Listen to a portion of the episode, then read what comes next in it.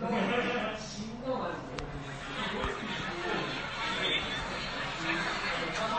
しゃべりさんには、ボードゲーム大作戦会。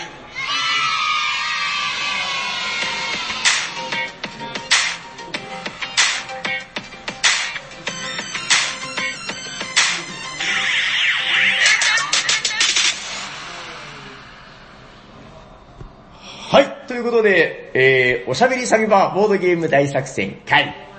喋っているのは、T 斎藤と、サニバタイラーです。よろしくお願いしよろしくお願いします。ます。ということで、今回も、えー、砂川先生はお休みということで。えっと、まああの、ちょっとこの間の放送でも話したんですけど、ちょっと今砂川さん忙しいということで、あ話すよ。あ、暖かくなったのに、そうですね、あれじゃないですかね、蜂とかが飛んでるんで、季節的に、蜂とかが怖いんじゃないですかね。森の妖精とか、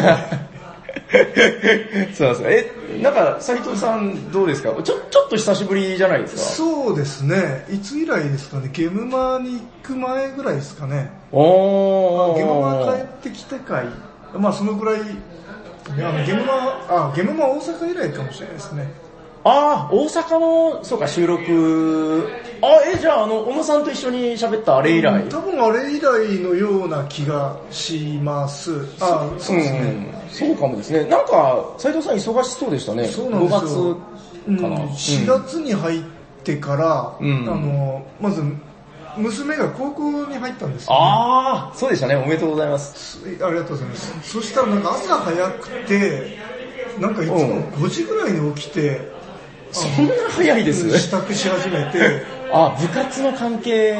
えーいや、あ朝はまずあの、単純にあのバスに乗って、あ、そっか、遠くなったんじゃないですかそうそうそうなんですそうですよね。うんで帰り遅くて行きもうん早いっていう。あー。で、あ朝5時ぐらいからあちこちの目覚ましが鳴り始めて、全然そあのー起きる気ゼロなのに目が覚めちゃって、へー。で、あの夜眠いみたいな。ああ、なるほど。だからその、娘さんが早く起きるがための目覚ましで、斉藤さんの眠りが。そうそう、どんどん浅くなって、なるほど。そうで、あとあの、えっ、と、子供が入院し、下の子あが、、言ってましたね。そうそう、小6の息子が、うん。あの、なんか怪事みたいに、うん。鉄柱あたりでしょ。なんか柵の上をこう歩いて、歩いてて落ちて、えで、あの、ちょっと打ちどころが悪くて内臓から出血があって、え怖いっすね、でもそれね、マジうんで。そう、バカ度が怖い。うん、いや、男の子って大体そんなもんっすよね。うでちのイガグリももう毎日のようになんか生傷を作って帰ってきますあもんね。あ、うん。そう、それで1週間ほど入院してたっていうのもあってですね。なるほど。4月5月はじゃあまあそういうので、環境の変化とか、不良の事故で。そう。で、ちなみにそのはいはい1週間、まあ結局大したことなくて、ええあの、まあ用心のためにあの検査にみたいな、そんな感じだったんですけど、結局じゃあ1週間で普通に退院はできたんですね。そうですね、まあー様子見て、なんでもないかったですね、みたいな。うーん。なやっぱなんか内臓から出血があると、なんか、怖いっすね、これね。そう、下手するとなんかどっかにこう、うん。致命的な傷があって、なんかパカーンとかなると、怖っ。そうそう、なんかやばいってことで、はいはいはいはい。結構医者は慎重に見るらしくてあ。あ、なるほど。だからまあ基本元気だけど、病院にいないといけないって感じだったんで、ああ。あのまあ割と元気だったから、はいはいはい。息子はその間に折り紙に目覚めて、あ、でも折り紙、うちのイガグリもめっちゃ好きで、なんかね、折り紙道みたいな、道に入門して、すごいですよ。なんかクワガタとか追ってきたり。うん。うちももう今折り紙魔人みたいになっちゃって、あのまあ、もう、はいはい。結構あの2000円ぐらいする本、もう結構でっかい大人向けの本があって、はうん、あの、あ、見たことないような折り紙を。そう、もう30センチし、あの30センチの折り紙を何いくつも買わされたり、30センチの正方形。そう30センチ30センチ。はまあ、結局あの、なるほど。細かすぎてちっちゃいのだと折れないんで、はいはいはいはいはいはい。で、さらに、あの、それぐらいの何枚も組み合わせて1個作る。すげえ。恐竜の骨の折り紙とか、はあ、またディープなとこに入りましたね。そう。へで、ー。息子は折り紙にはまって、はいはいで、自分は、あの、ハズル。そうそう、パ パズル。はいはいはい。わかる人向けに話すと、キャ花山のキャストパズル、え、はいまあはい。今ハズルって名前になったんうですけど、ん。あれめっちゃいいっすよね。そう、うんそれを、あの入院中に3つ買ったら、はいはいハはマっちゃって、い。うん。もうそれから60個ぐらい買いました。今そんな持ってるんですか？そう。60個いや、あの、もう一度そういうのに、こう、はあハマり出したら、全部解こうと思って、まあ、え、60個あれ、全部1個1000円くらいしますよね。そうですね。ほわんほわ もう全部解くまで止まらないぞってすげー。決めたら。ハズル博物館ができますね。うんまあ、それで神さんは呆れる結果となってる。そうでしょう。なるほど。それがじゃあ、斉藤さんの4月5月だったと。そう、そんな感じですね。なるほど。でも何か忘れちゃいませんか？えっと、6月、7月だったかな？あのー、えー、今年10周年を迎えるはい。メーカーがございますよね。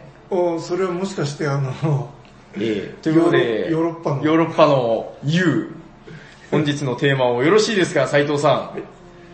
えっと、ネスターゲームの回、第4回。はい、ねパート 4! あらーどんどんどんどんどんどんどんどんレストランネスター。はい、ということで、じゃあまあ、一応知らない方のためにね、軽く基本情報からご説明しておきます。えっと、スペイン。スペインが誇る、えっと、いわゆるだから、アブストラクトゲームの、うーん、メーカーっていう感じですかね。はい。そればかりではないけど、まあ割とその、アブストラクト、いわゆる囲碁とか将棋みたいな、運の要素がないっていう言い方で、まあ軽くまとめときますけど、うん。えそういうゲームを、えっとね、今確かにもう300タイトル超えたとかいう話、はい、えー作ってらっしゃるメーカーです。で、特徴としては、えっと、ゲームのケース、普通割と段ボールの箱とかで、段ボールですか厚紙、ん箱で割とイメージされると思うんですけど、えー、コットンケースって言って、なんかね、うん、布でできた筆箱みたいな、うん。ものの中にコンパクトに収まるスタイルでほぼ全てのゲームを作っています。で、ボードはなんかマウスパッドみたいな素材のものにプリントされたもの。はい。そしてアクリルのコマとかね、そのあたりが割と特徴ですよと。で、なんかこのコンパクトな中に、その、やっぱアブストラクトゲームって僕全部そうだと思うんですけど、ルールもコンパクト、ものもコンパクト。でも、やると、その、どんどん新しい発見が出てくるみたいな、そのあたりがまあ特徴ですよって感じですかね。ねで、これがまた1個買うと、えこのいろいろ欲しくなるんですよね。集めたくなるっていえ。う。このね、あの、土のうって呼ばれてますけど、あの、いわゆる、あの、川の水をせき止めるあれですけど、うん。土のうみたいに、この買った、このコットンケースを積み上げていくんですよね。よくボドゲを積むって言いますけど、このピラミッドをでかくしたくなるわけですよね。そう。で、やっぱね、一個一個どれをやってもね、あのー全部個性が違って、おやおや、今度はこう来ましたかみたいな、そういう驚きがあるんですよね。はい。ということで、まああの、パート1、2、3もあるんで、えー、気になる方はまた過去放送を聞いてもらったらいいと思うんですけど、今日はじゃあまたその新しい、まだ紹介してないやつをご紹介しようかと。そうですね。どうします？えー、もうこれから行きます？それから行きましょう。はい。じゃあ、まずご紹介するのは、じゃあ、こちらは僕からご紹介しましょうか。はい。えー、本日ご紹介するネスターゲームズの、まず、お一つ目、こちらですてててんヤバラス &CO ドット。はい。ということで、えーヤバラスルール集、こちらゲームじゃなくて、本ですね。えっと、ヤバラス自体はね、確かパート2か3、どっちかで、斉藤さんが確かご紹介そうでしたね。確かしました。んはい。えっと、だからいわゆるあの、4目並べなんだけど、3目を作ったら負け、4目を作ったら勝ちっていう、うん。この鋭すぎるルール。うん。もう2行で終わるんだけど、やるとすごいいろんな展開が出るっていう神ゲーですけど、えいわゆるそのヤバラスのボードとコマを使って、いろんなゲームが遊べちゃうよというルール集の本でございます。はい。ってことで、えっと、まずじゃあ、基本情報なんですけど、えっと、なんかね、これ僕が紹介するとすごいやらしくなるんですけど、まあ、とある、なんかメーカーというかね、そうですね。じゃあ、自分が言いますかね。はいこれを、えっ、と、サニバンで翻訳して出版したと。わーすごいな いやもうこれね、欲しかったんですよ僕が。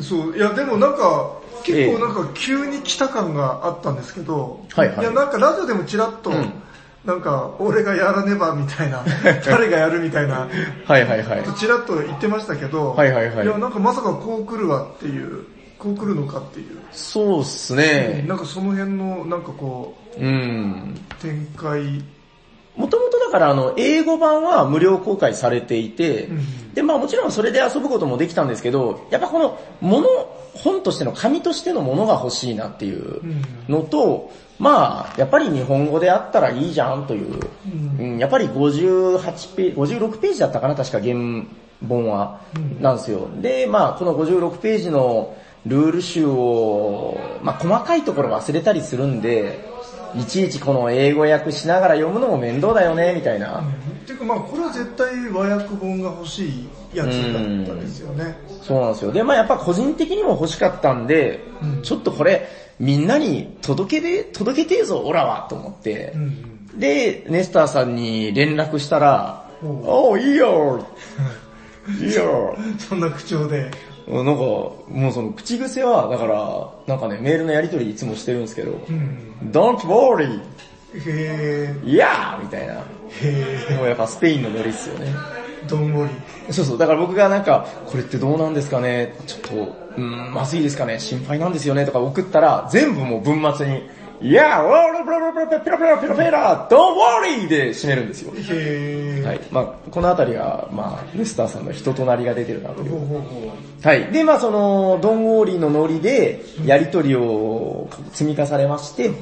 えー、この度、3月、4月だったかな ?4 月頭に、えー発行する発行日になりました。おーはい。ということであ、ありがとうございます。で、まあ今日はじゃあこの中から全部とはいけないですけど、えー、結構種類が多いんでね、うんえー、15種類だったかな確か。あそその前に、えー、と基本情報として、はいはいえーとはい。えーともうサニバで、はい今も絶賛通販中、ええあのー、まだ在庫あります。はい。欲しい方、あの、あ、で、あの、たびたびあれです、予約とかしてもらったら、あの、ヤバラス自体も仕入れるんで、んえーお得なヤバラスセットという、あの、こちら、通称ヤバヤバセット、はい、ありますんで、い居酒屋のセットみたいな。それはもう売り切れ。あえっと、ヤバラスが切れたらしばらく切れますけどうん、大丈夫です。あの、定期的に取り寄せるんで、あ今はある状態、在庫ある。今すぐはないです。ただ、もう6月中に多分届くかなーって感じでう、んまた届いたら、あの、通販に入りますんで、そのあたりはまたあの、えーこちらのアドレスまで、はいあ通販があります。はい。自分があの、はい。ん100個仕入れた方がいいんじゃないかと言ったのを、ええちょっとまあぶっちゃけ何百個はないですけど、はい。大丈夫ですか？あのその通りにしとけばよかったなって 思っ後悔してる最中。うーん、まあそうですね。いやでもたびたび切れるぐらいで大丈夫です。あの、定期的に知れるんではい。今後もネスターさんとの付き合いがね、あの、続けばいいなという感じで。はい。えっと、じゃあですね、この中で特にこれは良かったぜというのをいくつかご紹介していこうかなと思います。はい。えっと、もうね、もちろんヤバラス自体がもう永遠に遊べそうな飽きのこないゲームではあるんですけど、うんうんじゃあ、斉藤さんから言ってみますか？そうですね。じゃあ自分はですね、はいまず、あの、ヤバラスの次に紹介されてるペンタラス。おー、来ました、ペンタラスペンタラス。はいこれがすごい、ええシンプルながら奥が深くて面白かった。はい、どんな感じですか？えっ、と、まあ簡単に言うと五目並べなんですけども、はい。囲碁プラス五目並べ。うーん。5個並べたら勝ちなんですけど、はい囲碁みたいに囲まれたら取り除かれてしまううんうんうんうん。っていう実にシンプルなゲーム。はいはいはい。で、えっ、と、なんか紹介文のところを見るとですね、はいはい。まあ、これもあの、あ、まあ、あの、ルディが開発したゲーム。うん、例のね、人ヤ工知能ヤバラスを作った、はい。このルディさんが。はい。で、えっ、と、ルディが初めてデザインした五目並べで、うん。囲碁の捕獲ルールを使いますと。ええ。で、なんか、ルディが発明した19のゲームのうち、これが一番人間に好まれたゲームでしたと。うーん。人間っつうのはどの人間を指すのかわかんないけど、まあ、えっ、と、まあ、まあ評価した人たちに、うーん。なんか喜ばれたゲームがどうもこれだったらしいんですよね。うん、で、自分もやってみてすごい面白くて、はい。ちなみに余談ですけど、斉藤さん、このヤバラスセットも持ってる上で、はい。ペンタラス単体を買われましたよね。そうなんですよ。うんでこれがなんか説明文に、はいはい。えっ、と、台形のボードがネスターゲームズで購入可能ですってなって、うんこっちの方が、あの、大変面白い、より面白くなっておす、うん。強くおすすめしますって書いてあるんですよ。そうなんですよね。で、やりましたけど、うんいや、やっぱ違いますよね。そうですね。いわゆるだからヤバラスのボードっていうのは正六角形の、まあ、大枠というか、うんその中に正六角形が並んでるわけですけど、ペンタラスは？ペンタラスは、えっ、と、ここじゃないですか？これですよね。これか。まあ、でかはいい六角形を半分に切った形をしてるんですよ。うんうんうんうんうん。これって素朴な疑問ですけど、広さもちょっと違います？並び方が違うだけなのかな ?61 マスなのかな？5、6、7。いや、これ結構果てしない作業ですよ。えっ、と、端が7の、7たす8たすって話か。えっ、と、辺の長さが7の六角形を半分に切った大きさ。じゃあ同じなのかな？あ、いや、でかいのか。あ、いや、そうでもない。で、一番長い辺が1、2、3、4、5、6、7、8、9、10、11、12、13。これだから、一番短いところで7、そう。一番長い。いところが13。13。この不均等さが、なんか肝だみたいなこと言ってましたよね。そうですね。あとその角が、うんえっ、とその、あ、そうだそうだ。この角度が広い角と狭い角度、60度の角う度ん。と120度の、はいはいはいはい。鈍角と鋭角みたいな。ううん。んがあって、まあはいはいそこの、あの、この変化もまた面白い。やっぱあれですか、そのだから、えっと、いわゆるペンタラスはその囲碁の呼吸窒息ルールってやつで、ええその囲んだら取り除けるわけだけど、囲みやすさが変わってくるよってことなんですかね。そうですねい。や、あれですか、やっぱ鋭角が囲みやすい。囲みやすい。ああ、やっぱそうなりますよね。うんなるほど、なるほどね。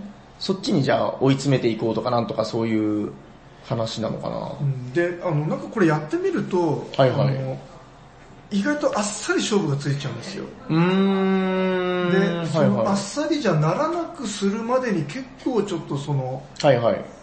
慣れないと、ああ、その二人のプレイヤーが互いに熟練していかねばみたいな。そそうなんですよね。んまあ、自分の感覚だと後手が結構最初難しくて、あ、難しい。へえ。だから、えっ、と、5作れない、作られないように、うんうんまあ、その3を止めて、4を止めてってやると、うん割ともう端っこの方に行ってしまうんですよね。あー、なるほど、その、なんか、止めるのを手なりでやっていくと、で割とそうなりがち。えっ、と、囲碁みたいにその囲まれないように逃げていくんですけども、はいはいはい。相手も追っかけてきて、その途中でやっぱりその、3とか4ができてしまうから。そっちを止めないといけない。で、それをやると、この囲まれてしまう。あー、そうなりがちってことですね。うん、で、それをどうやったら回避できるのかってあたりで割と、うんうんうんうん。なるほどね。まあでもやっぱり、その斉藤さん目線で言うと、この、えー、ヤバラスボードとペンタラスボードだったら、やっぱ違うよと。そうですね、あの、ん台形の方が面白い気がしました。ネスターのセリフのうん。影響も受けつつ、なるほどね。いや、これはでも確かに渋いけど、やっぱその、じわっとくる面白さがある気がしますよそうね。ですね。うん、なるほど。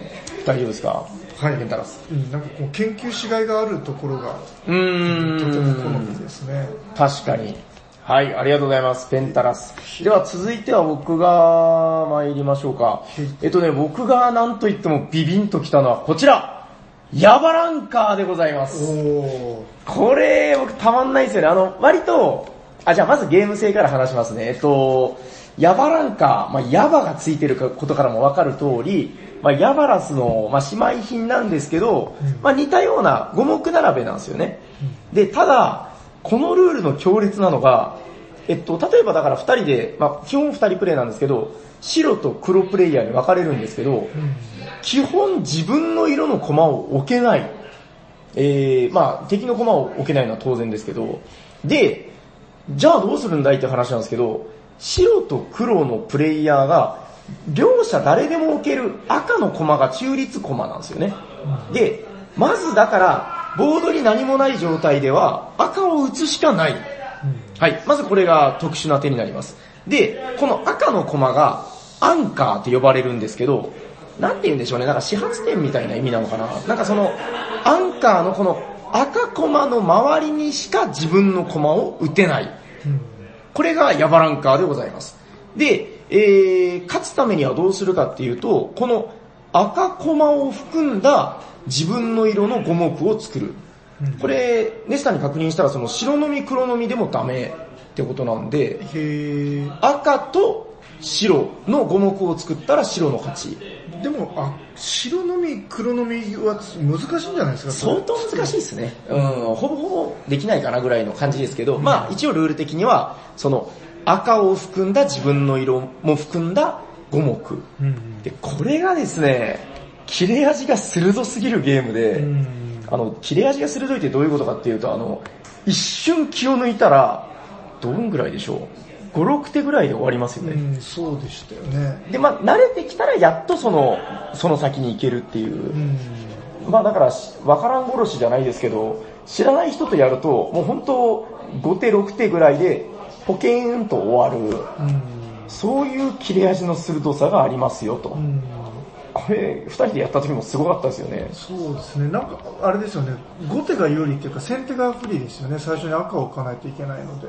そうですね。で、なんか僕が思ったのは、その、赤を、やっぱ、えーっと、ま、まあ、すごく雑な言い方をすると、えー犯されるみたいな、赤を置かないといけない状況になると、若干アドバンアドバンテージを失う気がうん。するんですよ。うん。で、まあそのだから赤を打ったら相手が先にその自分の色の駒を置いてしまう。っうん。ていうことでやっぱアドバンテージ取られる。うん。で、思ったのが、この、まあヤバラスのボードってそのやっぱ正六角形が並んでるんで、うん。例えば中央に打つと、中央付近に打つと周りが6箇所うん。なんで交互に打っていくと敵自分敵自分敵自分だからあ交互に打つと次相手が打つのか赤をそうっすか多分そうですねですかね。うんまあ単純に言うとそうなるんですよねうん。でただ、まあ、埋まっていくとそうもないんですけどあの端っことかが面白いなとうん。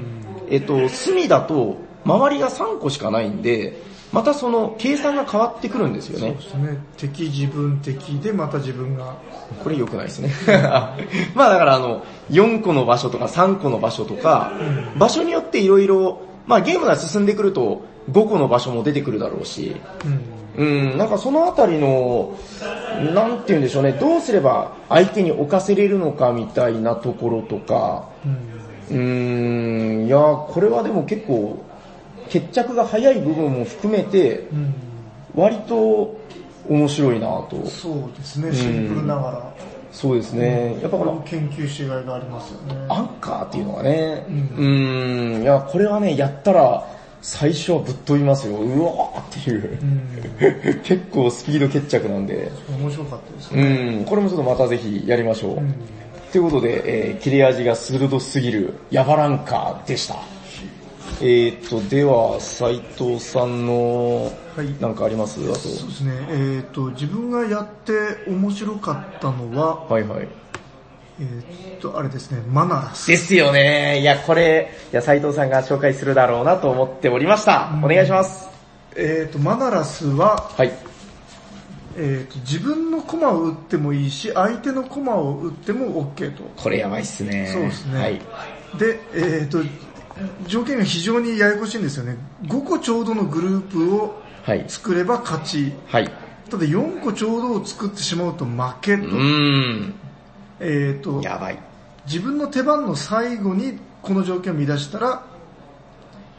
勝敗が決定する。そうですね。だから相手の駒を4つにしてしまうと、うん。次に相手がうんうん1個置いて5個ちょうどになってしまうから、うん。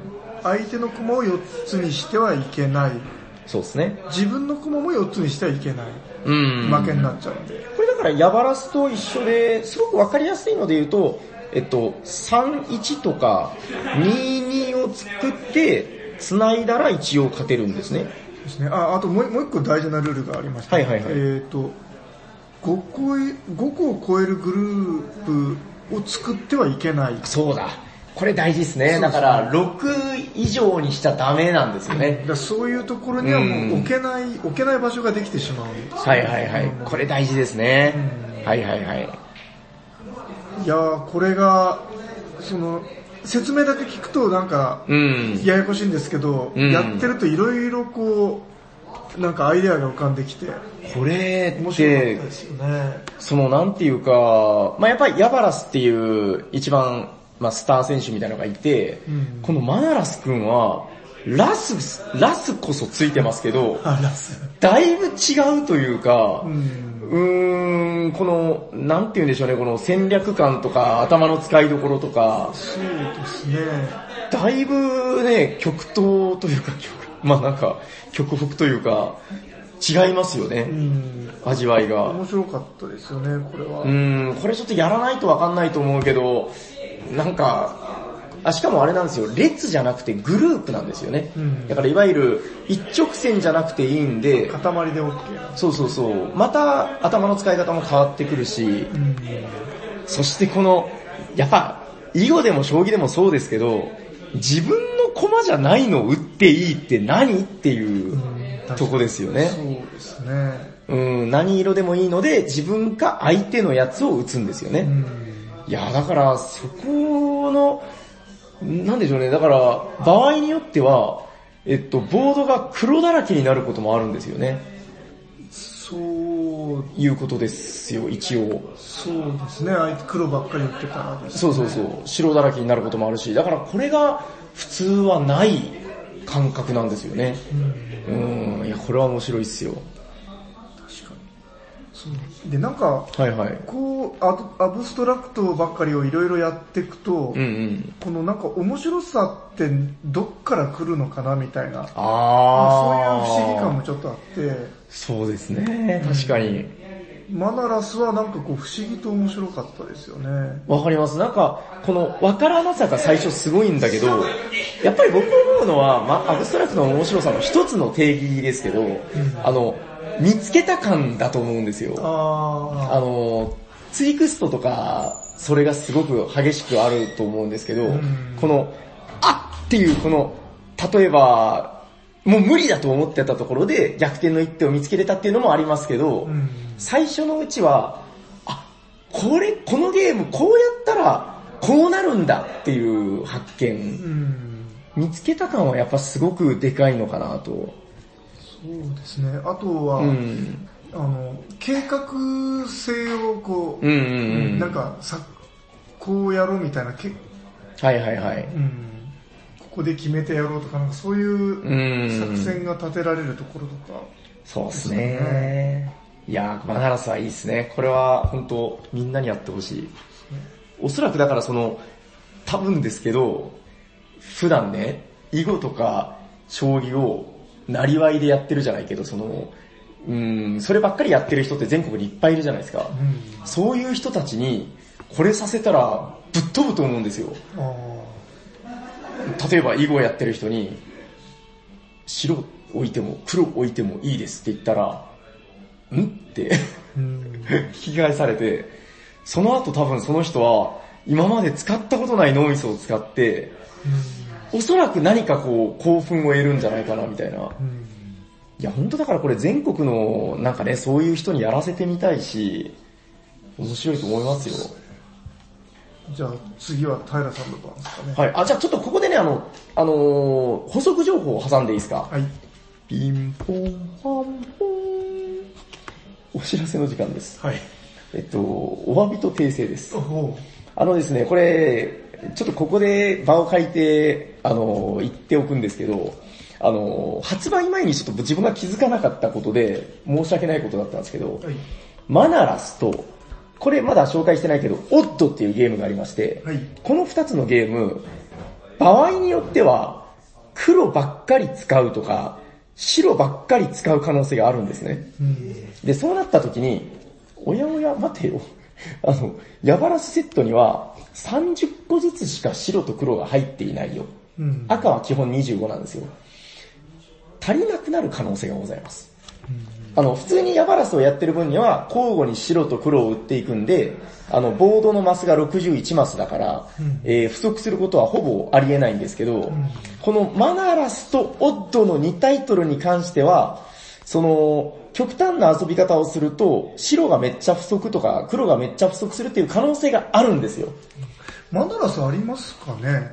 あの、ほら、だって、えっと、黒を置いた、黒を置いた、黒を置いた、黒を置いたっていう可能性が一応あり得るんで。い、や、ただ、あの、置けなくなる、あ、なるとは思います。ただ、あの、ボードのマス数が61マスで、うん。えっと、30ずつしかないんで、偏りが出ると可能性がある。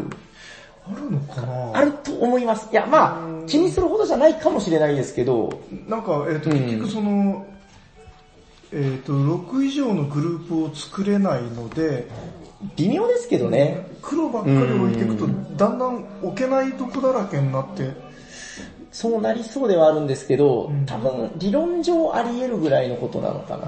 まあわかんないですけど、とりあえずあり得るじゃあらしいです。それを、その可能性を考える一人パズルを遊べるというわけですね。まあなので、ちょっと、あ、で、夫に関してはね、これ完全にちょっと自分の見落としだったんですけど、んえっと、ボード上のマスが61マスで、えっと、コマが30ずつしかないんで、これは代用のコマが必要です。はい。ということで、あの、なんか、ネスターゲームズの他のゲーム持ってる方、もしくは、まあ、ご石とかで 代用していただいてもいいし、あの、サニーバードにご注文していただいたら、あの、1個20円っていう、あの、なんか、値段でネスターが譲ってくれるみたいなんで、はい。あのー、コマ、追加コマも頼んでいただけます。ヤマラスはもうコマぴったり入ってる感じ？ほぼそうですね。なんかこれちょっとネスターの気まぐれで多い時もあるけど、ぴったりの時もあるんですよネスターの忙しさによると思うんですけど。なるほど。はいなんか自分もたくさん買った中で、うん多めに入ってるのがいくつかあって、時もありますよね。うん。だから、その場合はちょっとそれを使うのも手かなと思います。はい。そうただ足りなかったことは一回もないですね。そうなんですよ。ってことで、あの、マナラスとオッドに関しては、ちょっとそういうのがありますよということでうん、はい。あの、覚えておいてください。そしたらそうですね、えっと、じゃあ、あと1個、2個、あ、もうでもどうします？他のやつなんか紹介するかもう、このままこれで押し切るか。えーと、うんどっちがいいっすか？ね。まあじゃあ、あるなら紹介って感じでいきますか。とりあえずじゃあ自分はあと一つまずあるんでま、ずタイトルを、はい。じゃあ参りましょう。はい私がご紹介するのはこちらです。でですねアヒルの餌やり。あこちらでございます。れいいっすよね。はい。ということで、アヒルの餌やり。あのね、まず、これ本買った方はね、ぜひね、このフレーバー読んでください。あの、アブストラクトゲームといえば、無味乾燥な砂漠のようなね、あの、テーマ？ないよ、そんなものっていうゲームがほとんどなんですけど、こちらね、すごく優しいテキストが入っております。なんかね、ネスターが娘と一緒に池に行ってね、パンくずを巻くんだみたいな。ネスター小話。で、パンくず巻いたら、アヒルが集まってくるじゃんみたいな。で、ネスターとその娘さんがね、えー一緒にゲームをしてるんだっていうフレーバーなんですよ。本当かとか知んないですよ。アブストラクト親子。そう。で、あじゃあ、あの、まずこのフレーバーがあるっていうところが面白いよっていうのがあるんですけど、えっとね、じゃあどんなゲームか。えっと、このヤバラスのボードの、えー、周上ですね。周りの、えー、周の部分、外周。外周に、まず交互に白と黒が、えー、駒を配置していきます。で、えー、それでセットアップ終了。で、始まったら何をやるかっていうと、これもね、なんか、まあジョークというかね、ネスタージョークが効いてるんですけど、このゲームにはパンくずが必要です。今日今朝食べたパンを持ってきなさいと。で、パンくずを、えー、ボードにポンと乗せる。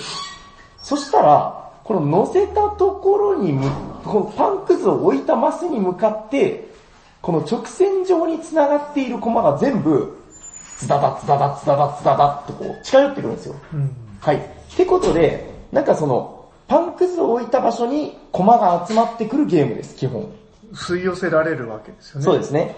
で、この集まってくる動きを利用して、自分の色の駒をすべて一塊に集めたら勝利です。うん。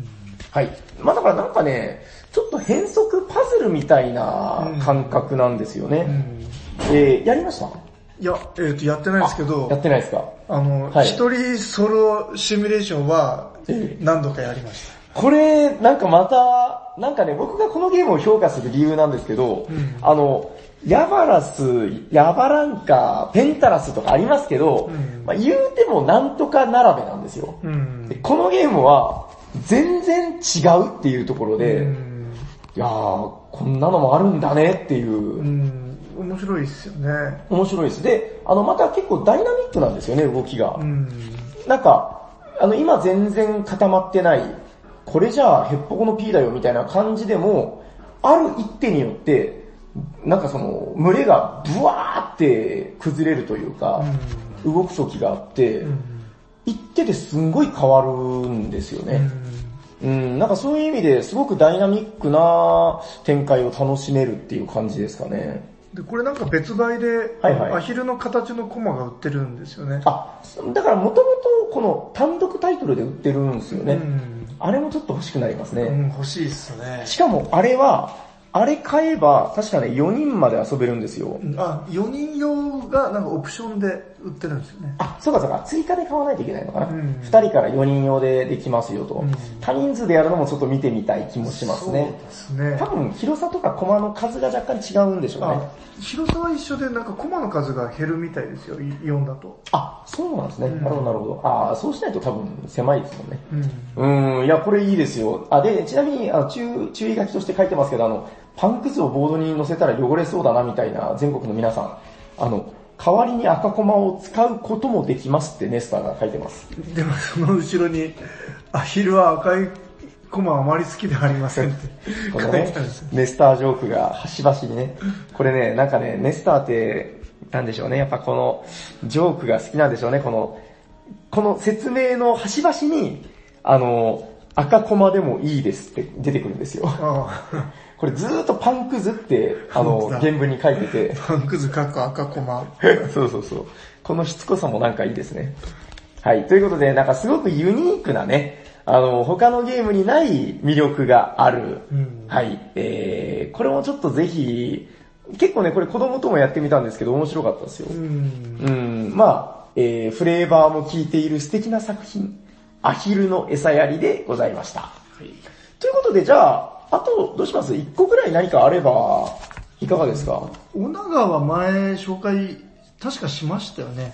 えーっと、あ、何かで紹介しましたね。ううんん。じゃあそしたらこんなもんにしときよろしいですか？そうですね。まあちょうどいいかも。あ、じゃあちょっと最後にはい、このプレイウィン。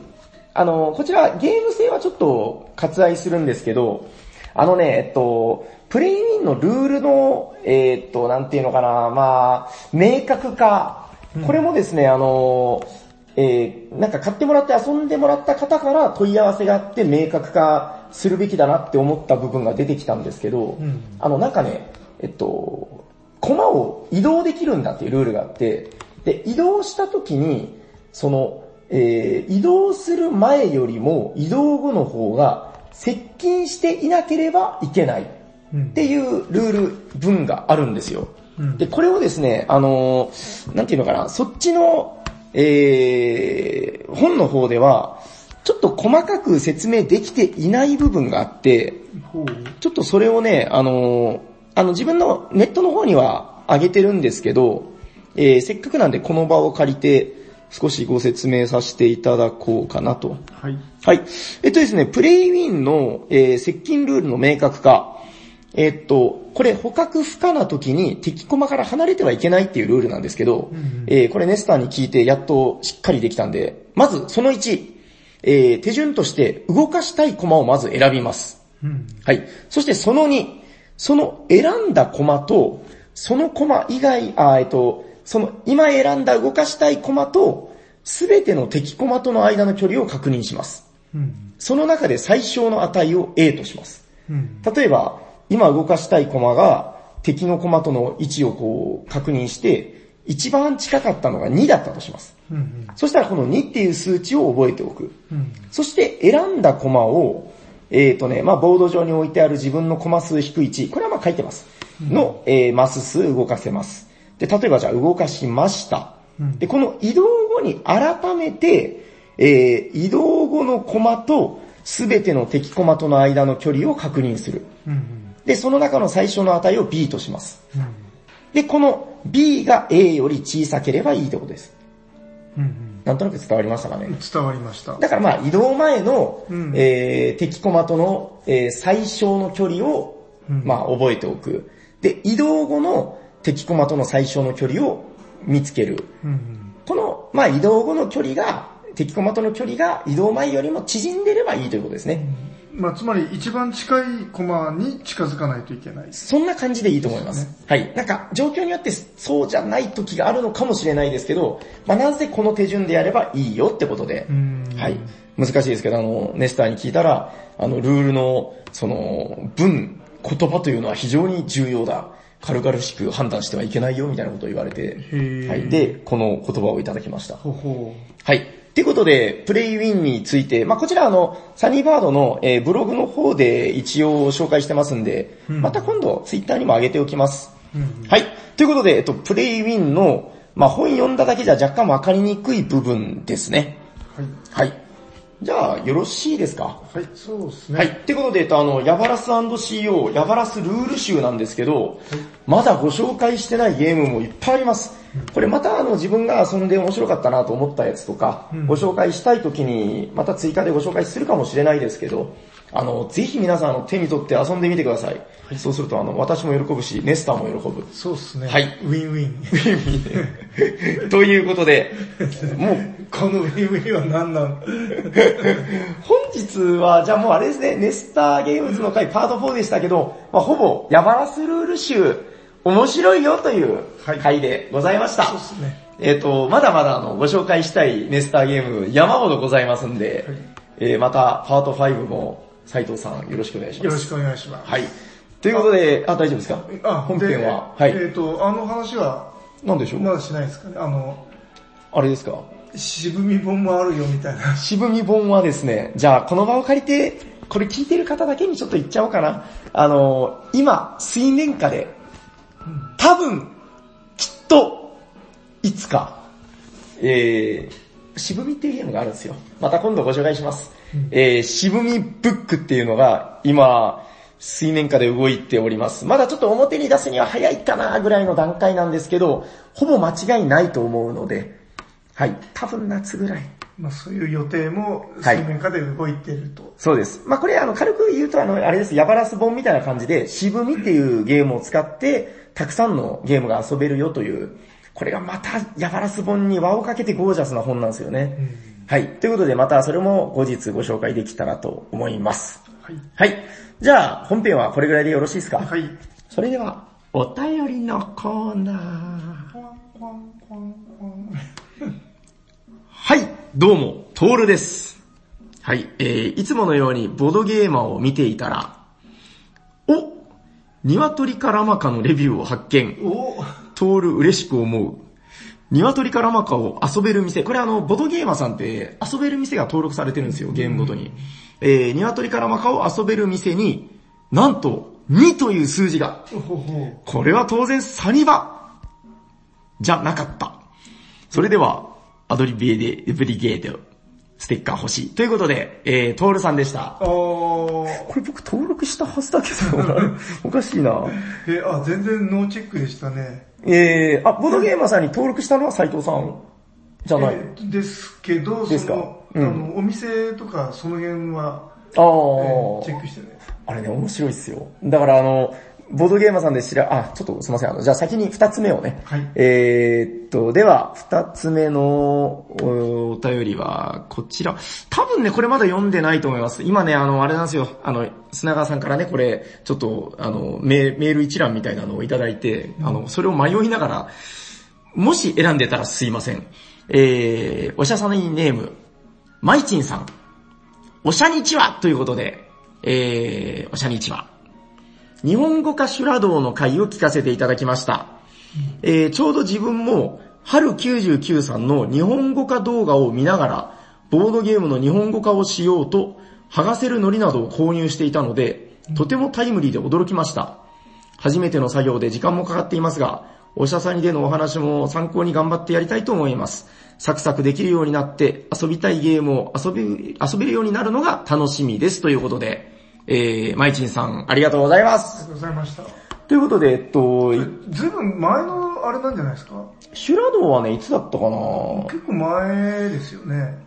うん、まあ、おしゃさにのお便りは割と寝かせて読むっていうのが、あの、梅干しみたいにどんどん美味しくなりますんで。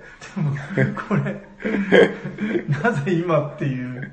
いや、まあ、いいじゃないですか。あまあはいということで、一通目、こちら、ボードゲーマー、まあ、はいさっきもう軽く話しちゃいましたけど、あ、そうですね。じゃあ自分もちょっと後でチェックしてみます。そうですね、あの、ニワラはどうですか？なんか、今年のゲーム大賞を取るとか取らないとあか。あ、あの、国千谷先生がラマを作っていただいて、ええなんかね、ラマ、ボードゲームって検索したら、もう今後そっちが出ちゃうのかなみたいな。もうこれからはもういろんなボードゲームにラマと鶏が登場する。そうですね、まあ思えば、ラマってどうなんだろう。なんかあんまりね、ボードゲームの材、題材で、なんか聞くような聞かないよううん、まあそうですね。気もしますけどね鶏とかは多かったですけどね。な。鶏はまあそうかな。鶏、豚うんあたりは多いですね、ウサギとかあれ。、ラマはなんか典型を受けたんでしたっけ？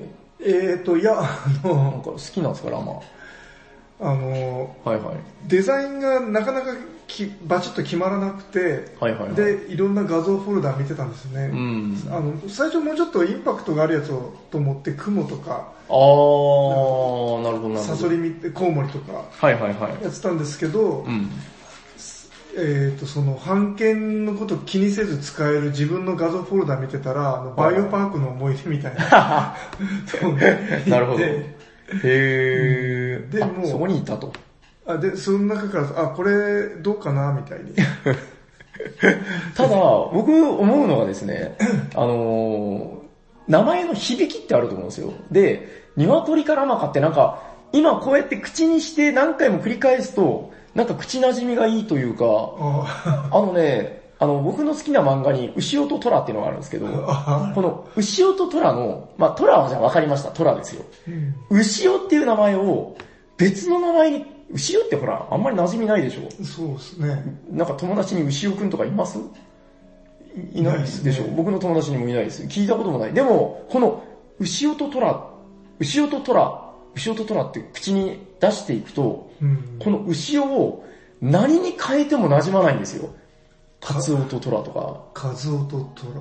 うん、た斎藤隆でしたっけ？隆と虎、ダメでしょ？これ、いなんか意外とそんなにダメでもないような。や、ダメですよ。いや、で、なんか、僕、それをね、中学校の頃に気づいて、もういろんな思いつく全ての名前で呼んでみたら、あどれもダメだと思って。う。すげえ暇人。いや、だからね、この奇跡的な名前のフィット感ってやっぱあるんですよ。で、鶏からまか。うん、やっぱ、鶏か羊かじゃやっぱダメ。鶏か雲かもなんかちょっとダサいみたいな。ほいや、いい名前にしましたね。う。ありがとうござういまん、前が2回来るのがいいのかなす。あれあの、えっ、と、一応自分が作ったやつ、ボードゲームギークに登録するようにしてるんですよ。申請するとしばらくすると載せてくれるんですけああ、ど、はいはい。庭ラマは、はし、もう半年ぐらいかかりましたね、申請してから。い。なんで？いや、わかんない。なんだろう、ギークの人なんかあるのかなそういうの。、もう、半年か、もうわかんないぐらい、はいはいはい。もう忘れた頃に登録うんうんうん。されて。へー。なんか嫌われてるのかな？よくわかんないですけど。まあ、そうですね。ちょっとニワラマも今後また、あれなんかまたいろんな遊び方提唱できるから、また思いついたらぜひ。そうですね。僕好きでしたよ、あの、ニワラマポーカーは。結構、うん。あれから遊びました？遊んでない。ちょっと今度、あの、本当飲みゲーやろうっつってるじゃないですか。あの、あれ飲みながら本当やりたいんですよ。やりましょう。今度、誰が遠くまで飛ばせるか大会。紙に飛行機みたいに。そうですね、何回でも折れますからね。よろしいですか？はい。はい。ということで、えっともう一つは、マイチンさん。あいや、これね、日本語化って、斎藤さん結構すごいじゃないですか、いつも。なんか、斎藤サマリーっていう。あー、あれって何でやってるんですか？自分はあの、フォトショーとかいろいろ駆使してやってますね。あ、持ってるんですか？フォトショー。うん。あ、持ってるんだ。やっぱ持ってる人は違うな。いえいえいえ。結構凝りますよね、でも。そうっすね。まあ、割とあれ何でもできるんでですね。頑張れば。まあ、そうね。ただ最近やっぱ思うのは、この、慌てて日本語、その英語版を輸入して日本語化すると、うん海外、あ、違う、その、完全日本語版うんの発表が最近多いっすよね。うん、確かうに。ん、だからもう油断できないというかなんというか、そうですね。だけど、うん。あの、自分でやる、まあその作業も楽しいし、あ、でもわかります。うん。あとその、やっぱりこのかゆいところに手が届くように自分だったらできるじゃないですか。確かに確かに。そうですね。なんかその辺のカスタマイズできるっていうのもあるし、なんか悪いことばっかりじゃないよみたいな。そうですね。感じですかねうん割と好きな作業、うん。ね、無駄にちょっとわかります。凝っちゃう。そうですね。まあなんか結構だからテキスト多いやつになると躊躇する部分はあるけど、まああの作業自体が面白いっていうのはありますよね。そうですね。うんでも問いつつも最近あんまりや、やらなくなったですあね。ー、でもわかります。うん、なんかでもその手間かけるっていうのはだから実はそのゲームに対する思い入れとか、ぜひとも遊びたいという気持ちも湧いてくるんで、うん最近で言うとあのペイントが僕そうなんですよね。あの今僕ね、クトゥルフウォーズ遊びたくてたまんないです。ああ、塗って。もう塗ってから、こいつらで早く遊びて。で、この間ね、実はヤコウさんと二人プレイで初めて、あ二人プレイって初めてだったんですけど、我慢できなくて遊んだんですけど、うん。あやっぱね、何気にやっぱ面白いっすよ、あれ。うん、斉藤さんとも一回ですかね、やりましたね。けど、あれちょっとまたやりませんか、うん。なんか、やるといいですよ、やっぱ久しぶりに。そう。え、なんかペイントは、自分も塗りたいのがあるけど、うん。なんかより敷居が高いっていうか、あー、ある、わかります。でも僕もね、もう1年ぐらい塗ってない時期があって、ただね、スイッチ入ると楽しくなっちゃって、もう毎晩のように塗ってた日がありましたね。あの、うんミニ、オーガのあのミニチュア版のミニチュアオーガってやつがありましたね。けど、はいはい。大量のユニット塗りたいけど、うん。もう何個か塗ったらすごい大変で、あれでも、戦車は僕はあのほら、タンクチェスで塗りましたけど、うんあれ結構楽じゃないですか？単色で。あやっぱ雑に塗るのがいいんですかね。そう、僕ね、やっぱ凝らない方がいいと思います。いや、凝るのは、また暇ができたらやりゃいいんですよ。うんやっぱ遊べるとこまで持っていくっていうモチベーションがすごく大事だと思って。そう、だってなんか雑でも許されるのと、うん。許しがたいのがあって、例えばその窓とか、窓、窓があったりすると、はあ、は窓の部分はやっぱりこうガラスっぽくしたいじゃないですか。あ、あー、なるほどね。艶っぽい黒とか、うーん、なるほどなるほど。うん、そなんか雑に塗りづらいやつが、そこもだからね、もう程度ですよ。うん、あの、遠目にはそんなにわかんない部分もあるんで、あで、後で塗ることもできますから、ひとまず一色で塗って、で、あのほら、ドライブラシがやっぱ、ドライブラシやってます、やってましうん。あの、メタルのドライブラシやってますか？た。メタル？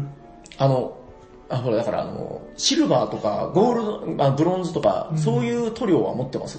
持ってますね。あれでドライブラシやってます、あれ戦車でね、あれやるとね、劇的に変わりますよ。あちょっと騙されたと。あ、タンクチェスのコマ見ました見てない？見てないです。ちょっと後で見せます。あの、ドライブラシ感動しますから。もう、ろメカ感が死ぬほど出るんで、あまあ、この間話したばっかりですけど。ーあでも自分も、あの、オーガでやったような気が。あ、そうですか、うんメタルのドライブラシ最高っすよ。うんまあまあ、ペイント頑張ってやりましょうよ。はい。ということで、はいお便り。あ、で、今日はせっかくゲストの斉藤さん来てるんで、はいゲストの斉藤さんに選んでいただこうかな。えーっと、んなんだっけ？ニワラマレビューの話のトールちゃんか。これ、ちょっとあの、あれが、バイアスがかかってるな。か、えー、日本語歌手ラドのマイチンさん。どっち？じゃあもうバイアスを思いっきり受けて、トールちゃん、はい、トールちゃんおめでとうございます。あトールちゃんでもちょっと久しぶりかもしれないです。あそうですか実は。あはい。アドリベデブデリガード。そそれなんて読ん読んでるんですかいつも？アドリベデオブリガード。なんか、良き人生をかなんか知らないですけど、なんか、良き後悔をだったかな。ちょっと忘れましたけど、なんかそういうやつですはい、ということで、トールちゃん、えーステッカー送らせていただくと思います。はい。えっと、あれできます ?OSHA なんて。あできるんですか？あ、音楽の方でもいいですか？じゃあちょっとやってみます。この番組では、ステッカーを募集、違う、えっと、お便りを募集しています。お便りを送ってくれた人には、ステッカーをあげます。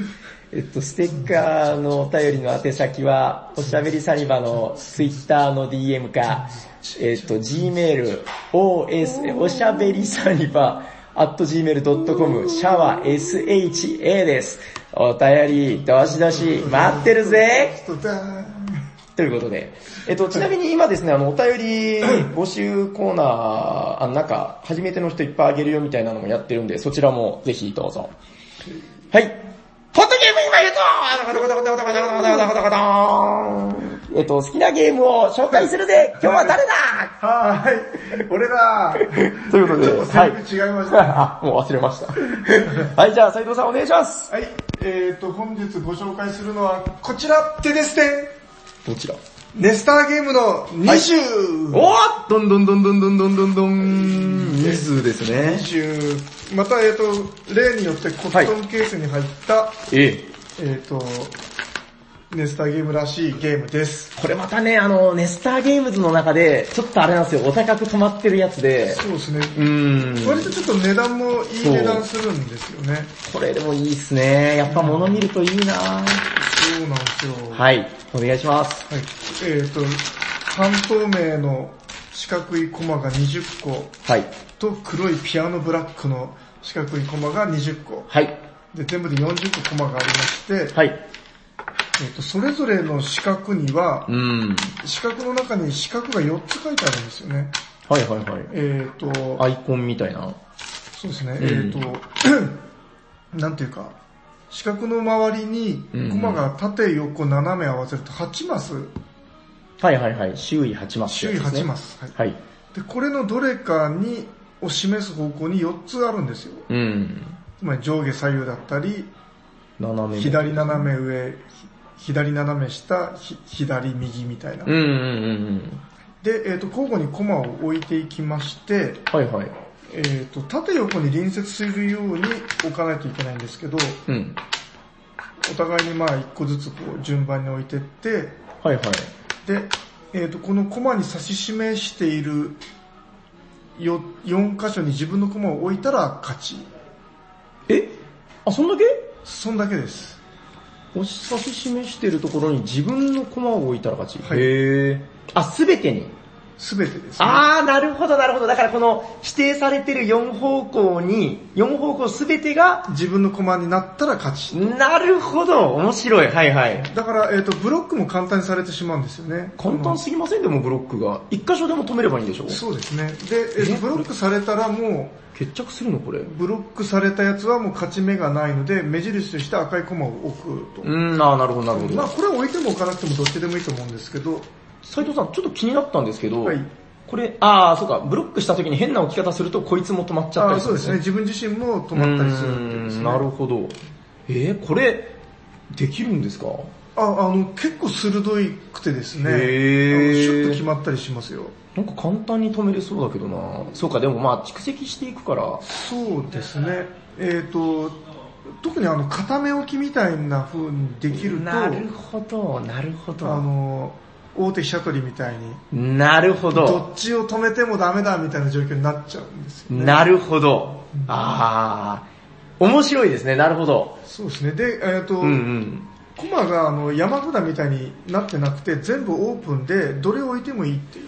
ほー、結構選択肢ありますそうねで。すね。この辺がまあ、いかにもアブストラクト。うーん、なるほどね。うんへー、これは確かに、まあ、物がやっぱこの、どんぐらい ?5 ミリもっとあるかな？結構分厚いね。7 8ミリ厚って感じですかね8ミリ厚ですかうん、ね。8ミリくらいありそうな、あの、いわゆるあの、ほら、セブンとかに使われてる、えっと、アイスブラック、違う、えっとなんだっけ、アイス、クリアアイスだっけ、なんだっけ？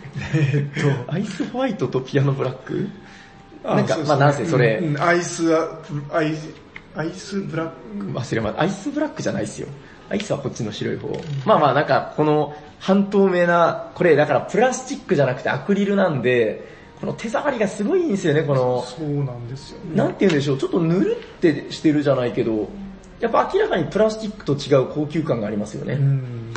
これはいいなぁ。これ日差しの中とか、なんかおしゃれなバーとかで、そうですね。これはやりたいでござるなんねか。ライティングを楽しみたい感じですうね。ーん、この半透明のやつの中に光が差した時がもう最高なんですようね。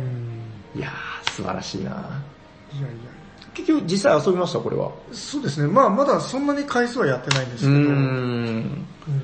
いや、やっぱこう見てるとまたネスターやりたくなってきますね。そうですね。こうのんシャレを使う。はい。どうですか？え、もう大丈夫ですか？はい。はい。じゃあ最後にゲーム名をもう一度。はい。えっ、と、20でした。あはい、ありがとうございますりがとうご。ざいました。それでは終わっていきましょうか。はい。えー、じゃあもう大丈夫ですよね。はいえー、喋っていたのは、T 斎藤と、サニバタイラーです。ありがとうございました。